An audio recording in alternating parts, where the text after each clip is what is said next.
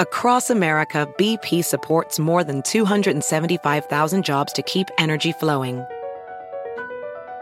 Jobs like updating turbines at one of our Indiana wind farms and producing more oil and gas with fewer operational emissions in the Gulf of Mexico. It's and, not or. See what doing both means for energy nationwide at bp.com slash investing in America. eBay Motors es tu socio seguro. Con trabajo, piezas nuevas y mucha pasión, transformaste una carrocería oxidada con 100.000 millas en un vehículo totalmente único. Juegos de frenos, faros, lo que necesites, eBay Motors lo tiene. Con Guaranteed Fee de eBay, te aseguras que la pieza le quede a tu carro a la primera o se te devuelve tu dinero. Y a estos precios, quemas llantas y no dinero. Mantén vivo ese espíritu de Ride or Die, baby, en eBay Motors. ebaymotors.com. Solo para artículos elegibles se aplican restricciones. El mundo enfrenta una pandemia. Encuentre respuestas y acceda a información veraz y confirmada en el especial de NTN24 sobre coronavirus COVID-19. Escuche los contenidos de NTN24 en su plataforma de podcast favorita. Estás escuchando Hablando de Frente con María Marín. Hola, soy María Marín, tu amiga y motivadora, y en esta edición especial en la que hoy tenemos audiencia en vivo, vamos a hablar de frente con una mujer que con su trabajo, con su ejemplo y con sus talentos, ella ha roto los estereotipos de la mujer. Este episodio te va a motivar a ti a lanzarte y hacer cosas que tú ni pensabas eran posibles para nosotras las mujeres. Hoy te vas a dar cuenta si tú no tienes en la vida lo que quieres, no es porque no lo mereces, tampoco es porque eres capaz de hacerlo, más bien es porque no te has atrevido a pedirlo. Así que quédate conmigo que ya comienza esta entretenida charla con mi invitada, Orieta Verdugo.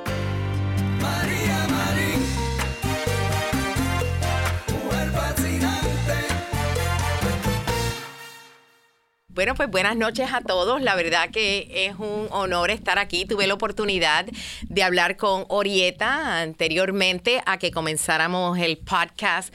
Y le digo de verdad que yo estaba impresionada con todos los accolades. Amiga Carla, ella es mi translator. ¿Cómo se dice accolades en español? Reconocimientos, títulos eh, que tiene Orieta. Orieta es una mujer que es una ingeniera industrial. ¡Wow! Eh, un, un master's en eh, ingeniería industrial, un MBA en, eh, de MIT. Um, además, dentro de Intel, Orieta, o sea, Intel tiene una división que se llama IOTG. That stands for Internet of Things. The Internet of Things. Dentro de esa división está Visual Solutions. Visual Solutions y ella es la gerente de personal de Visual Solutions. Eh, sabemos que la carrera de ingeniería no es algo que es muy común para las mujeres, eh, pero ella está teniendo muchísimo éxito en ella.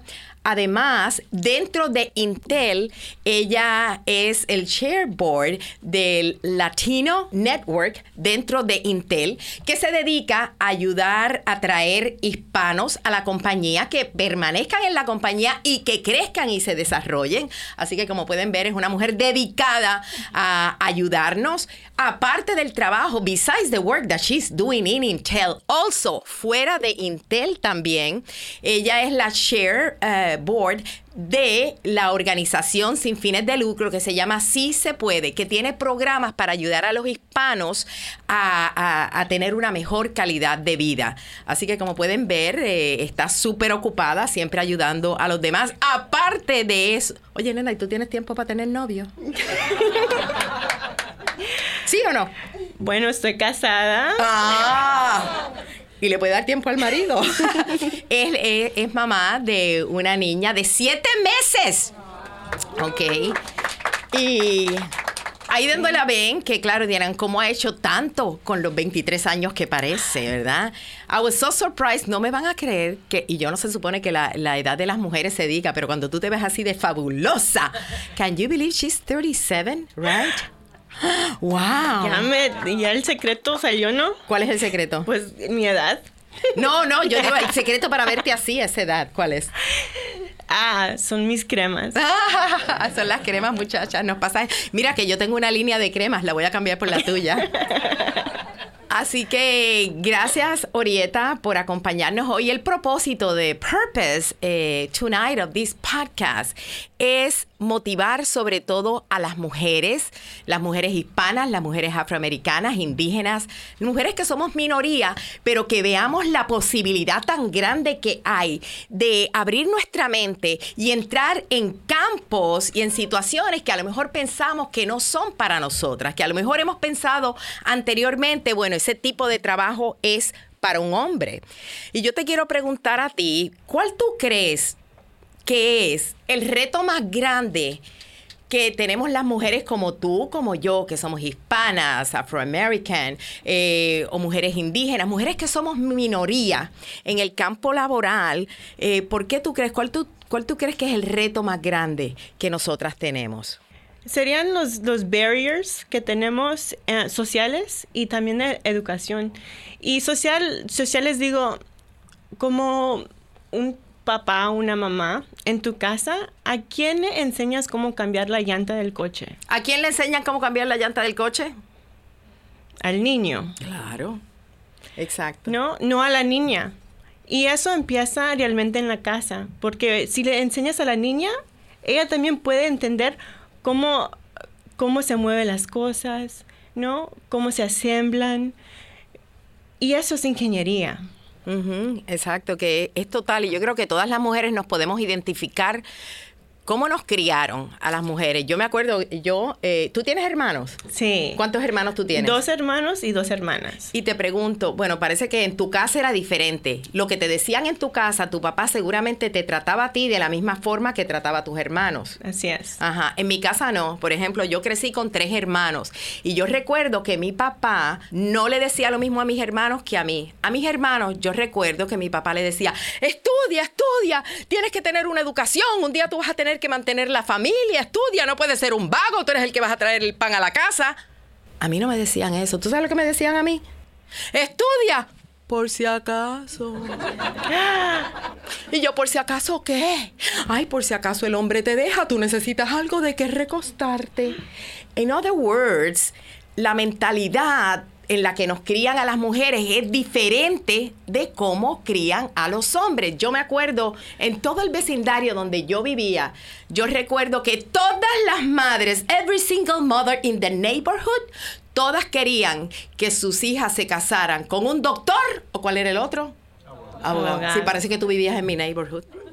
¿Verdad? Sí, un doctor, un abogado. Y yo lo que digo que cuando los padres hacen eso, inconscientemente le envían el mensaje a las niñas de que para tú sobrevivir y echar hacia adelante, tú necesitas un hombre. Tú solita no tienes lo que se necesita para, para ser independiente, así que consíguete a alguien. Así que estoy totalmente de acuerdo contigo en que muchas veces eh, la manera social en que nos crían empieza en el hogar. Así es. Empieza con las madres y te pregunto, eh, empieza así, pero ¿qué fue lo que hubo diferente en tu hogar que tú no creciste como otras mujeres que piensan, bueno, ese es el trabajo de los hombres? ¿Cómo fue que te crió tu papá o tu mamá para tú ser la mujer que eres hoy día? Bueno, yo creo que una cosa era que a mí me encanta la matemática. Y yo cuando tenía cuatro años, para entrar al kinder tienes que tener cinco años y los tienes que cumplir la primera semana de septiembre. Y mi cumpleaños es la tercera semana de septiembre. Y me dijo la maestra, bueno, te voy a hacer una prueba. Y me pregunta, ¿cuántos dedos de las manos y los pies tienes? Y yo me quedé, ¿qué? Porque no sabía. Y pues tuve que esperar otro año para entrar al kinder. Y mi amiga entró al kinder ese año. Y pues yo muy enojada. Y después de eso mi papá, allí en, el comedor, mi mamá limpiaba los frijoles. Y en eso, con esos mismos frijoles, mi papá me enseñó cómo contar. Y llegaba al trabajo y contábamos. Y luego me enseñó cómo sumar. Y ya para cuando entré al kinder y me preguntó otra vez la, la, maestra, ¿cuántos dedos los pies y las manos tienes? Y luego me dice, ah, te puedes quitar los zapatos. Yo dije, no, no, no necesito, son 20. Qué lindo. O sea que tu papá fue y mira, yo, yo te veo que tú estás contando eso y a lo mejor el público no se da cuenta, pero te veo conmovida al contar esa historia. ¿Por qué te conmueve contar que tu papá... Yo creo que mi papá es es muy es un hombre muy muy importante para mí y yo creo que como padre tener um, ser modelo para tus hijas es súper importante y por eso porque pienso en mi papá. Oh, qué lindo. O sea que sabes que tu papá fue eh, una pieza clave en que tú hoy día seas la mujer que eres, pero qué interesante, fíjate que fue tu papá, que tu papá pudo haber sido la persona que que no, que todo lo contrario, que se apoyaba más en, eh, que ese es el trabajo de los niños, quien tiene que aprender a contar son los niños y no, y no tú.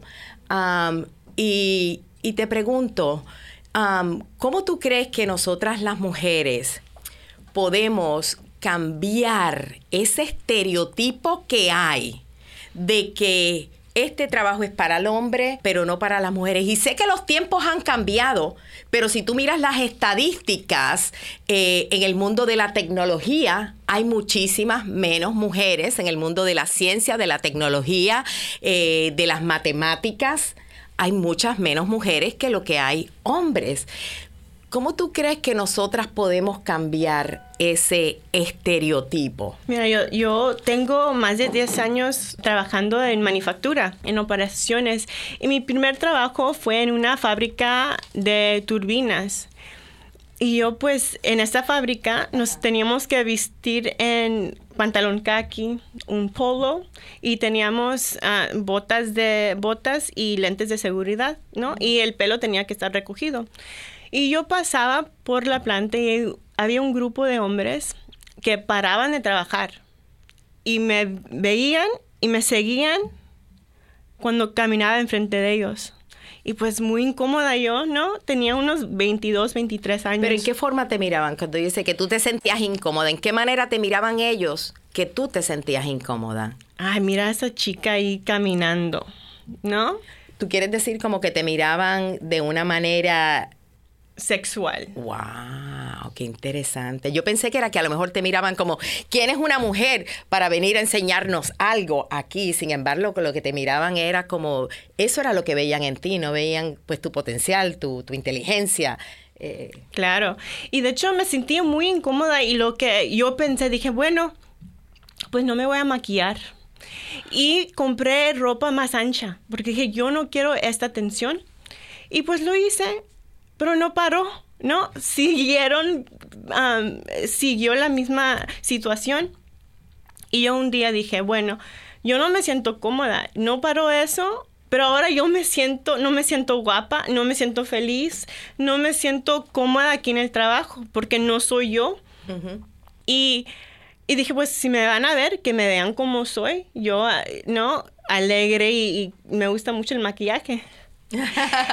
Ahí pues un día, ya después caminé y esta vez me, me acerqué a ellos y les dije, ah, mira, soy nueva aquí, soy un ingeniero, quiero aprender más de lo que haces, ¿me puedes explicar tu trabajo? Y con esa pregunta cambió todo.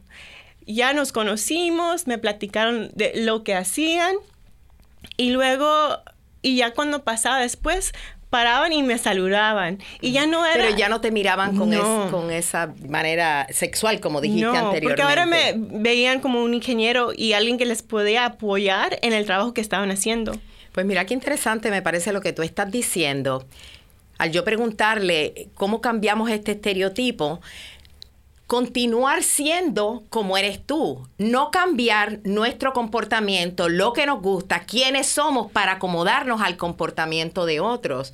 Eh, o sea que, y eso nos puede pasar a muchas en el campo laboral. Entonces, el consejo que tú das es maravilloso. Thank you so much. No, no, como ahora es así. Maravilloso que a veces nos preguntamos, ¿y qué hacemos cuando no somos aceptadas? Cuando, pero sencillamente lo que hay que hacer tú misma y ser segura, que fue lo que hiciste. Yo me imagino que tú no fuiste allí a preguntarle, que mire, yo soy nueva aquí. No, tú fuiste con seguridad, como eres tú, así que me encanta, me encanta esa respuesta. Y te pregunto, ¿cómo tú ves o qué esperanza tienes tú de que este, de que cambie esta, esta mentalidad que todavía nosotras las mujeres tenemos que superarla. ¿Qué esperanza tú tienes o tú crees que se puede cambiar? En otras palabras, para una hija como tú tienes una niña de siete meses que se llama Olivia, ¿qué esperanza tú tienes para niñas como Olivia que crezcan con otra mentalidad? ¿Cómo tú lo ves? Estoy bien agradecida estando aquí y que Univision está haciendo esto y María estando aquí contigo porque estamos hablando de cambio y estamos hablando de, de, mujeres en tecnología y necesitamos más hablar de esto y necesitamos más modelos para nuestras niñas. Yo eh, hago ah, entrevistas para muchachas a la universidad y esta generación, la generación Generation Z, muy impresionante. Estas niñas no esperan para hacer algo. Ellas una niña me dice, ¿sabes qué? No hay mucho STEM. Yo hice un club en mi high school que se llama STEM Empowerment. Y vamos y le enseñamos um, um, computación a niñas del 4 años. Y ella tiene 17 años. Y eso a mí me da mucha esperanza que, que no solamente somos nosotras, pero cada generación de mujer sepa lo que podemos hacer. Claro, y eso tiene que ver con lo que dijiste al principio, que uno de los retos que tenemos no solo es el, estigma social que hay, pero la educación también, que no hay, que, que deberían implementar eh, estos cursos para niñas desde una temprana edad, para que abran su mente yo digo que muchas veces nosotras las mujeres eh, sufrimos de baja autoestima y no nos damos cuenta. Los estudios muestran que las mujeres tendemos a ser más inseguras que los hombres, tendemos a tomar menos riesgos y todo tiene que ver. Cuando tú te preguntas por qué es que las mujeres tenemos más miedo o no tomamos riesgos más grandes, tiene que ver con la manera en que te crían. Eh, es definitivamente que eso es crucial, lo que le decimos a nuestras hijas. y yo te pregunto, me gustaría cerrar con esta pregunta, eh, porque tu hija tiene siete meses nada más. ¿Qué tú le vas a decir a tu hija cuando ella comience a hablar, a entender? Eh, ¿Cuál es el mensaje más importante que tú quieres decirle a tu hija de la vida. Porque nosotros esperamos a más grande, ¿no? Desde pequeños hay que emplearlo. ¿Qué tú le dirías a tu niña? Que yo lo que quiero es que otras mujeres vean lo que tenemos que decirle a nuestras niñas, a nuestras sobrinas, a las niñas que son el futuro. Que todo es posible. Y que tienes que, eh, ¿no? E, echar de ganas. Y realmente, como mujer, yo creo que hay puedes hacer lo impossible. Lo imposible. Ah, qué linda, gracias. Thank you, thank you, thank you. Gracias. Tú sabes que nosotras las mujeres, una vez a mí me. Yo una vez me pregunté por qué es que a las mujeres le dicen el sexo débil, ¿right? ¿Alguien sabe por qué es que a las mujeres le dicen el sexo débil? ¿Tú sabes? ¿Alguien sabe por qué a las mujeres le dicen el sexo débil? ¿Alguien sabe? No, yo me hice la misma pregunta porque la mayoría del trabajo que yo hago es dedicado a la superación personal de la mujer. Y yo dije, ¿por qué a las mujeres le dicen el sexo débil? Entonces, cuando sabemos quién es el sexo fuerte, ¿cuánto? Hello. Exacto, gracias Jimmy. Ah, entonces, pero yo me hice esa pregunta, yo dije, ¿por qué a la mujer? Entonces yo dije, yo tengo que averiguar, en serio. Entonces yo me yo fui en aquellos tiempos fui a la biblioteca, me metí al internet buscando why are women the weaker sex? You know, why are women called the weaker sex? ¿Por qué las mujeres son el sexo débil? Cuando fui a la, a la librería, le digo a la bibliotecaria, ¿Tiene algún libro que se llame Las mujeres son el sexo débil? Y me dijo, sí, allí en la parte de ciencia ficción. Entonces no, no sabía, llamé a mi doctor en aquel momento, era un colombiano, doctor bueno, era mi doctor, estaba de lo más bueno, de la verdad también.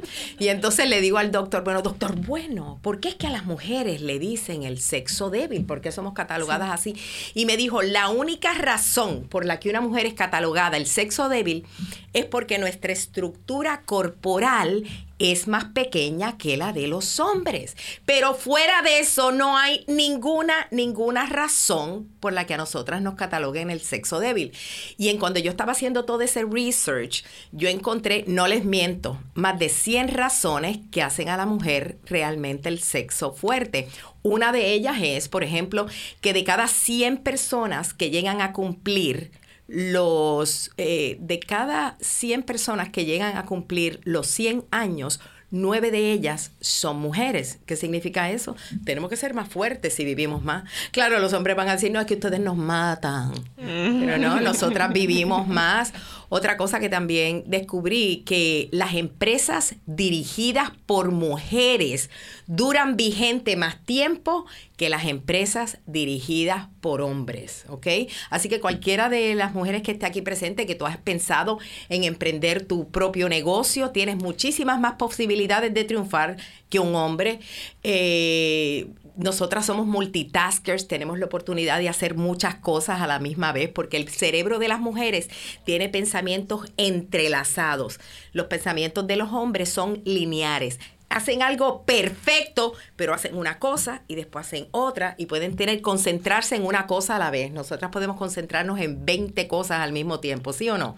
Mientras nos maquillamos en el carro, estamos oyendo música, estamos dándole al muchacho atrás, saludamos al de allá, estamos en el teléfono ¿ah? y mandamos el y subimos una foto a Instagram. Así que la verdad, el, poder que tenemos nosotras las mujeres es impresionante. Y a veces lo único que falta es nosotras mismas creernos esa semilla de grandeza que hay dentro de nosotras. Y como tú dices, en el momento que tú piensas que nada es, que todo es posible, así es como se dan las cosas en la vida. Y para mí personalmente, eh, yo he experimentado en los últimos dos años de mi vida eh, han sido la época eh, más dura que he tenido. Eh, yo fui diagnosticada con cáncer hace dos años atrás y apenas acabé mi batalla hace casi un año. Y, ah, gracias, thank you. Y mi batalla con el cáncer fue lo que me enseñó que el poder que tenemos todos está en la mente. Es increíble eh, lo que tú puedes lograr si tu mente está positiva. Si tú sabes que tú vas a ganar la batalla, sea la batalla del cáncer, la batalla que tienes con un ser querido que está descarriado, o a lo mejor la batalla que tienes en tu matrimonio, la batalla financiera que tienes porque te quedaste sin trabajo, la batalla que hay en tu vida, porque todos tenemos una batalla que enfrentar cómo la superamos con tu actitud. Yo me acuerdo que cuando yo fui diagnosticada con cáncer, yo dije estas palabras, el cáncer no sabe con quién se metió, porque esta batalla la voy a ganar yo.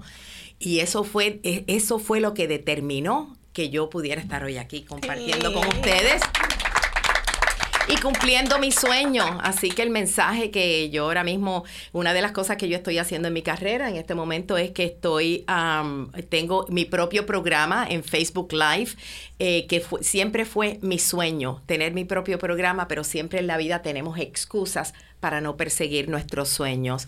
Así que dejemos las excusas, creamos las mujeres en que todo es posible para nosotros y no solo es empoderarnos nosotras, ayudar a otras mujeres a que también crean en sí mismas, porque el poder está cuando todas nos juntamos. Así que Arieta, thank you so much por el ejemplo que nos das a todas las mujeres y gracias a todas las que nos acompañaron hoy, pero esto no acaba aquí porque cuando regresemos vamos a tomar las preguntas de la audiencia. Quédate con nosotras.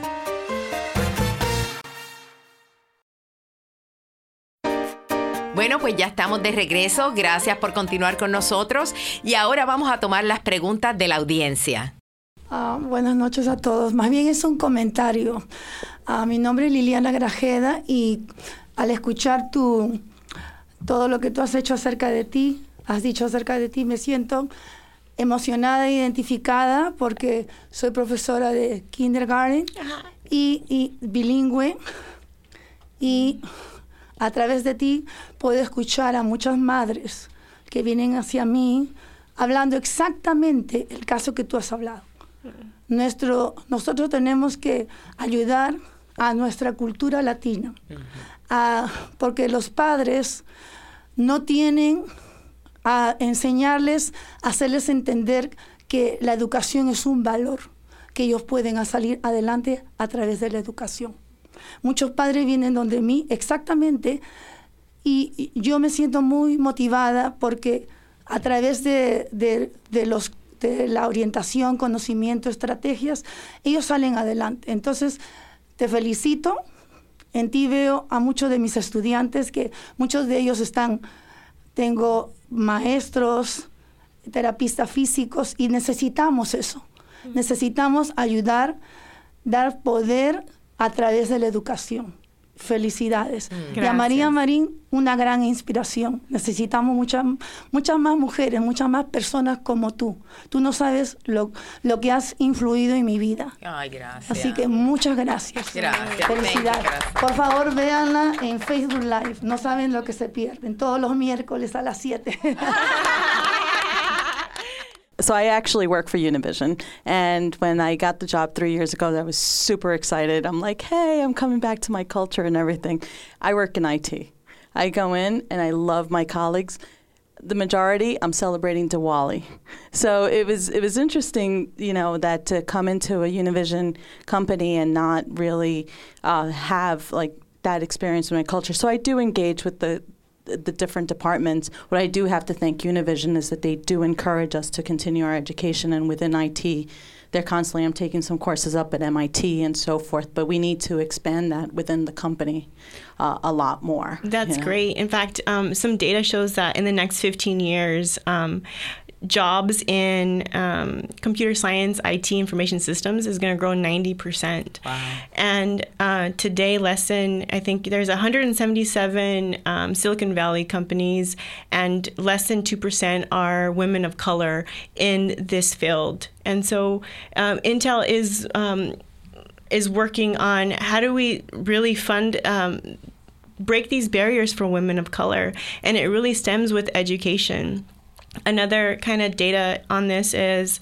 um, about there's about $335,000 that is spent to break barriers of women of color, which is 0.1% of the total funding that's available for women. Wow. And so, you know, um, what we need is is is we really need a if we want um, to be represented we need to really um, help our students and how, how do we what do we need to do for that? And and I feel I feel where you're at. And we know today that it's very little women of color in your field and in the field of engineering.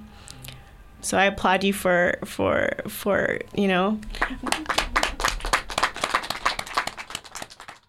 Orieta, ¿Podrías compartirnos cómo ayudas a otras niñas a inspirarse en STEM? Porque todos podemos hacer algo más.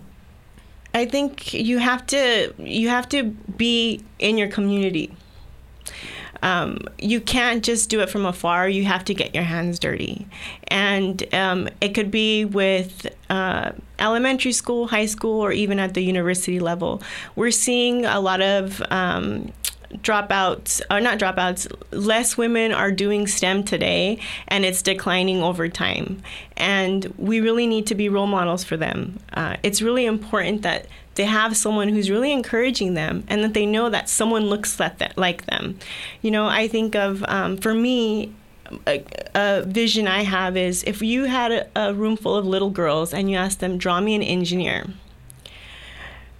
Will they draw a woman or a man and when they draw a woman, would it be a woman that looks like them? And lastly, to get to the point where they're drawing a little girl that is them. And so we really need to be in the community because they won't know that until they see someone that looks like them. Oh, thank you. I think that all young women today are on Instagram and on the internet. And if they could see you on Facebook and see a woman of color and power, you could be the inspiration around the world. And you could touch more communities one You gotta come at a to my show. I know. Thank you for that. And social media is the most powerful way now to get to people. So the question is, what are you doing in social media about this? I think I need to work on my social media. Ah, very good. Yes. Hi, how are you? Uh, my name is Jimena, and I just want to thank you for being here and ha- hosting this podcast and the show. And, and I'm very proud to be a part of it, not only because I work for Univision, but because a lot of the things that you said really resonated with me. Um, I have a three year old daughter, and I you know, you get caught up in the whole princesses and, and, and makeup and dress up.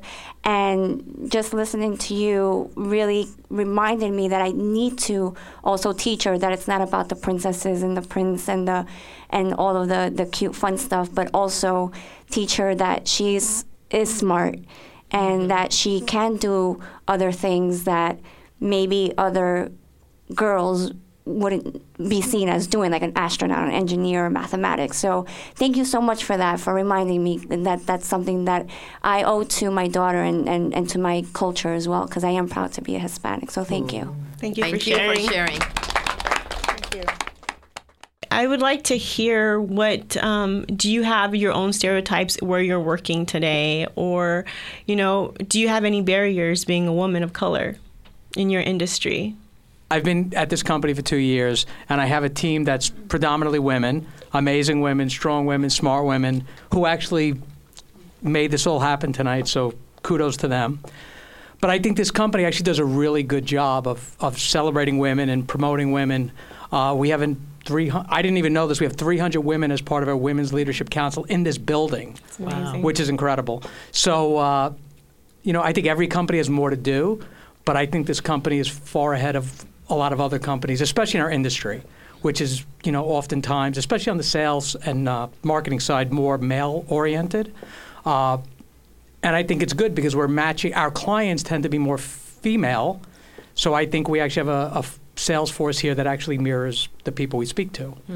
Uh, so anyway, that's just my comment. No, I think that's great that you guys have that and you have such a powerful community because really the community of women communities, any employee resource group, whether it's women or the Hispanic or the African American one, uh, I think it really helps you thrive because now you could get mentors. Now you have people who can sponsor you through as you um, go up the ladder. And we don't just need women to help women, we also need men to help us. And most of my mentors, a lot of them were men. There were men who reached out to me and and helped me. And so I think I'm glad I see men in the audience because it's important that you guys understand that um, the importance of how you influence a woman by just l- lending a hand. And I have to say that not only um, other women helping women, men helping women, it's you helping yourself also. Because a lot of times nosotras las mujeres tenemos miedo a pedir, exigir. Cuando la gente habla del techo de cristal, de crystal ceiling, did I say it right? Eh, di- ceiling. da- de crystal ceiling. Es que lo dije en español, fue en spanglish. El crystal ceiling. Eh, googlealo. The glass ceiling, eh, que, que hay discriminación. Es cierto, los hombres, por ejemplo, ganan más que las mujeres. En el campo laboral está comprobado that men make more money than women.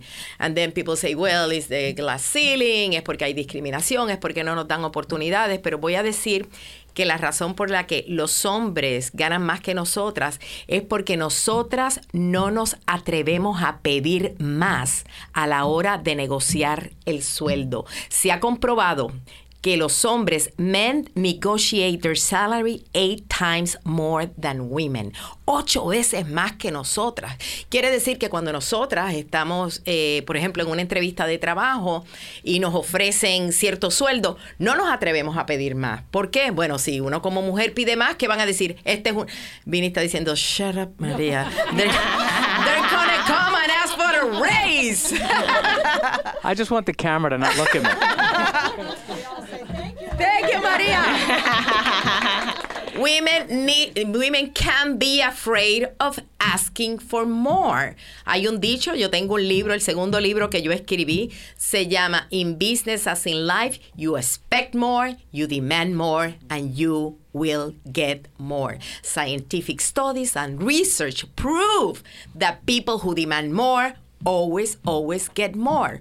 Whether you demand a better salary, a better position, a better job, even a better partner in your life. People who demand and expect more always always get more so one of the things i have to you know say to women is to elevate your expectations and don't be afraid to expect more and demand more of life of others at your work yes yeah.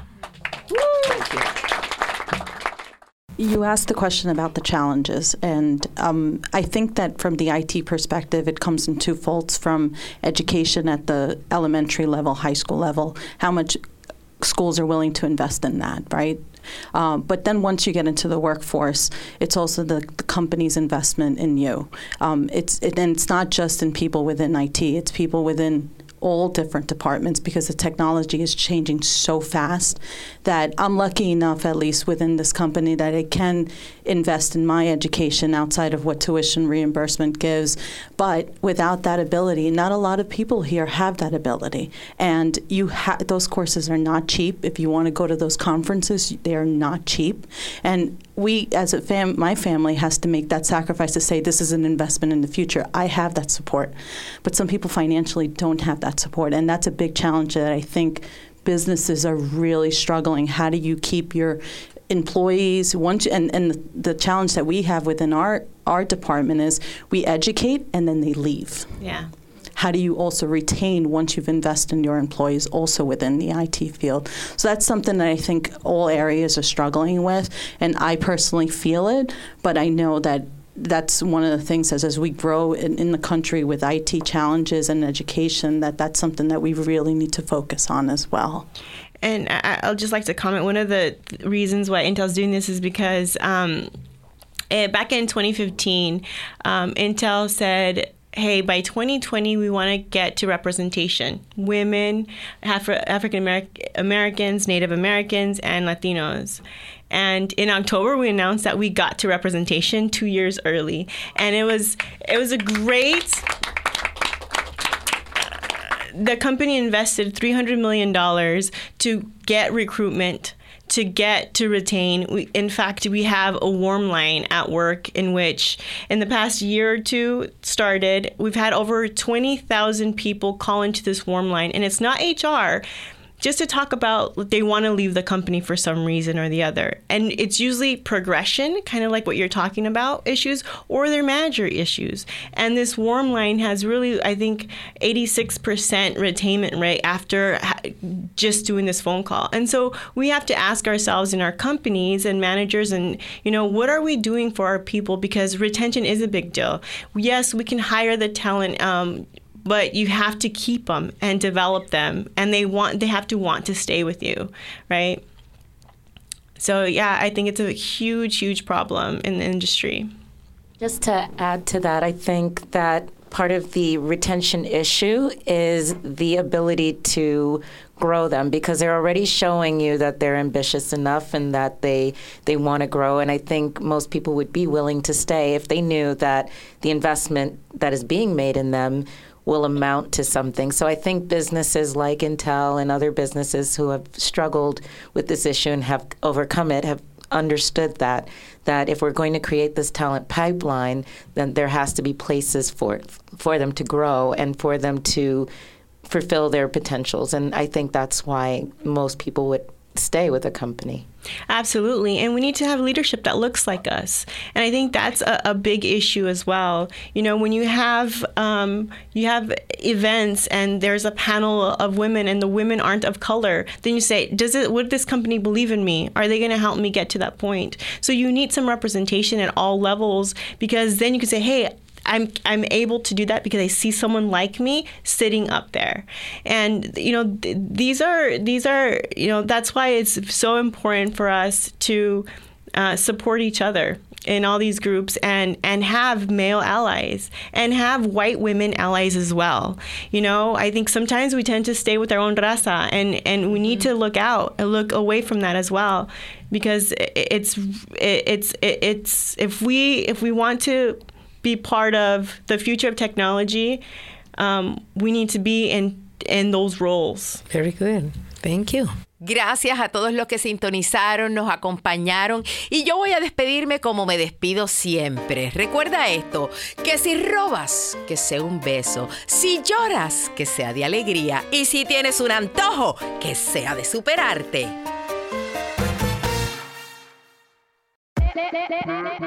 Hola, my name is Enrique Santos, presentador de Tu Mañana y On the Move.